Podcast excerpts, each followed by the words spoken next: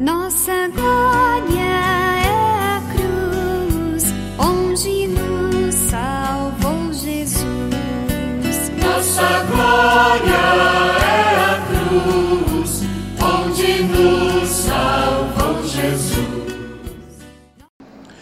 Quaresma, tempo de preparação para a Páscoa. Eu sou o Padre José dos Passos, da paróquia Nossa Senhora de Montes Claros e partilho a minha meditação do Evangelho desta segunda-feira da terceira semana da Quaresma, dia 21 de março.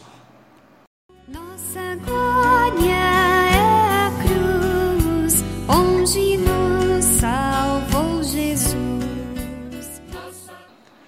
Ouvimos neste dia uma parte da narrativa de Lucas sobre a visita de Jesus a Nazaré, sua terra natal somos confrontados com a dificuldade de conversão dos contemporâneos de Jesus.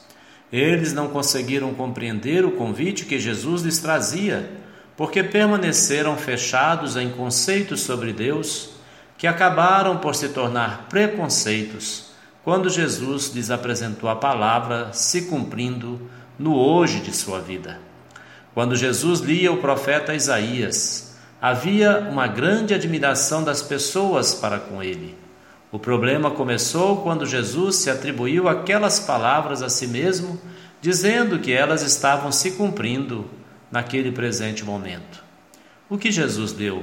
Ele deu: O Espírito está sobre mim porque me ungiu com a unção. Era muito difícil aos habitantes de Nazaré aceitar que alguém cujos parentes eram conhecidos e que a quem todos viram crescer fosse de Deus o escolhido. Vendo a reação de seus ouvintes, Jesus os atiça, lembrando dos acontecimentos com os profetas Elias e Eliseu. Figuras tão importantes e reconhecidas pelo seu profetismo, no entanto, não conseguiram também, a seu tempo, serem bem aceitos, e os milagres que realizaram os fizeram em favor de estrangeiros. O profeta não é bem reconhecido em sua pátria.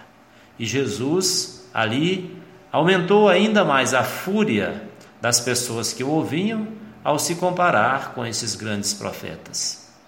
As palavras de Jesus acenderam a intolerância dos que estavam na sinagoga.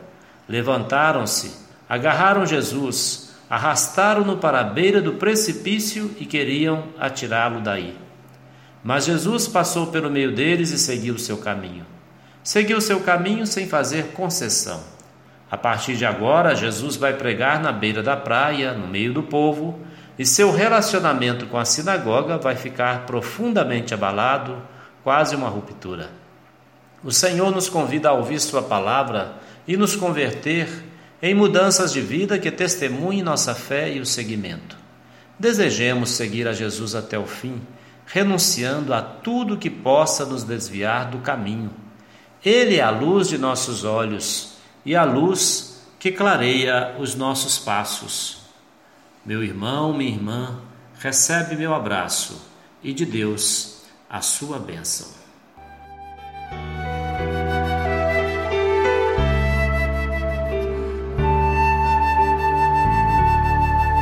Jesus, tu és a luz dos olhos meus.